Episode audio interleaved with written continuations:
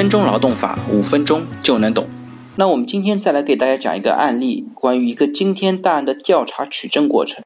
一个朋友来问我，哎，李友啊，我们单位发生了惊天大案。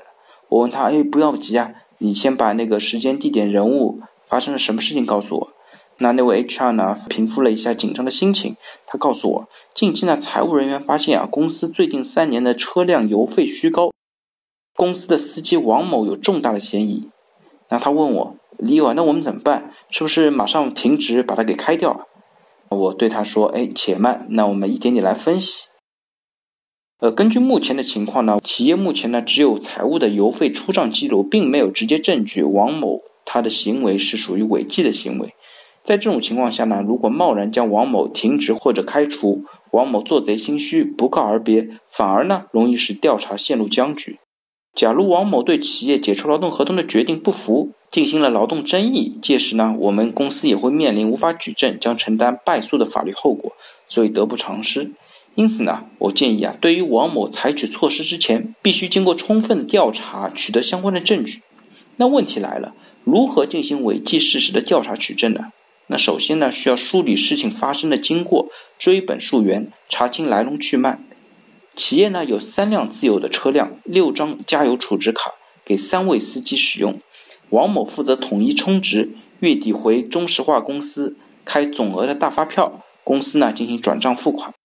那扣除充值卡中现有的剩余金额，企业三年的油费总额呢是二十五万元。但是呢，我们查了一下车辆的使用情况，三年的油费应该不会超过十五万元，这当中呢存在着十万元的差额。其次呢，我们要分析问题产生的一个原因。这个公司呢，每次出车的时候，司机呢需要填写行驶里程，用车人呢签字确认。现在记录的行驶总里程和油费不能够一一对应，就算考虑到一定的损耗，那个差额呢也不可能高达十万元，必然呢存在其他的原因。这家公司呢也不允许出办公之外使用车辆，其他司机呢也是从王某这边来领取油卡，用完之后呢需要返还给王某进行充值。排除了其他两位司机的嫌疑之后呢，公司呢就把原因锁定在管理油卡的王某身上。虽然王某有重大嫌疑，那究竟他是怎么做的呢？我们继续提出了核实问题：第一，油卡是由谁来申请办理？如何办理？中石化是否有相应的记录？第二，单位是否对王某保管油卡的行为进行过授权和登记？第三，每次充值的油卡加油小票在哪里？第四，中石化能否提供每张油卡的充值和消费记录？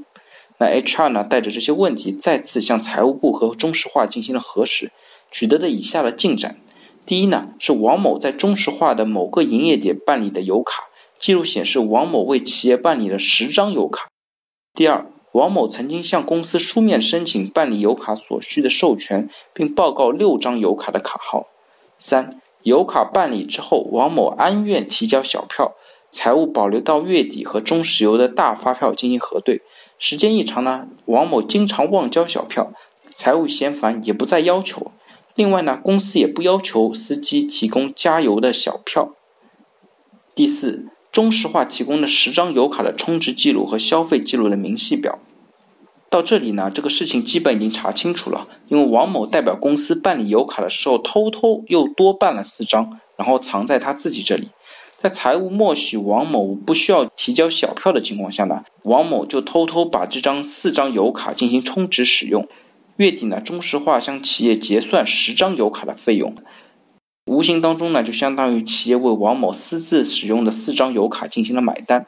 三年以来，王某通过这种方式谋得十万元的非法利益，这就是企业的经济损失。最后呢，根据查明的事实和事情的经过。我们总结了跟违法有关的相关的直接有效证据，HR 呢也经过我们的指导下，从企业和中石化取得了相关的书面证据。这个时候呢，HR 也想直接立即书面通知王某解除劳动合同，但是呢，我们告诉他再看一下。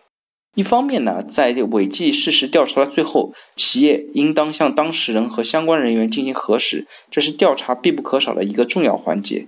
在核实的过程当中呢，有时候会发现。企业没有预计或者没有查明的情况，单位呢还有机会查漏补缺。另一方面呢，在劳动者和用人单位违纪解除的争议案件当中，司法机关也会听取劳动者的辩解。如果在开庭的时候，劳动者说出了一个跟企业掌握截然不同的故事，并且能够举证为自己开脱的话，那其实单位会陷入非常被动的一个局面。所以说呢，单位应当事先充分的调查，然后再做出解除的决定。换而言之呢，对于违纪的事实。早在解除之前就应该查明，因此呢，司法机关不会再给予用人单位没有查明违纪事实的补正机会，将直接判令单位的不利后果。那 HR 经理呢，向财务人员和其他两名司机核实了相关的信息之后，完备了细节。此后呢，也邀请了工会主席和工会委员共同和当时的司机王某进行面谈。在强大的有效证据面前，王某供认不讳。当场写下了辞职报告和悔过书，申请辞职，并且赔偿公司的相关损失。至此，经过了三次取证的核实，这个惊天大案呢取得了比较好的处理结果。那回顾这个案件呢，用人单位在处理内部发生的违纪行为或者涉嫌违纪的事件的时候，应当充分的调查、排除疑点、核实情况、固定证据、听取申辩。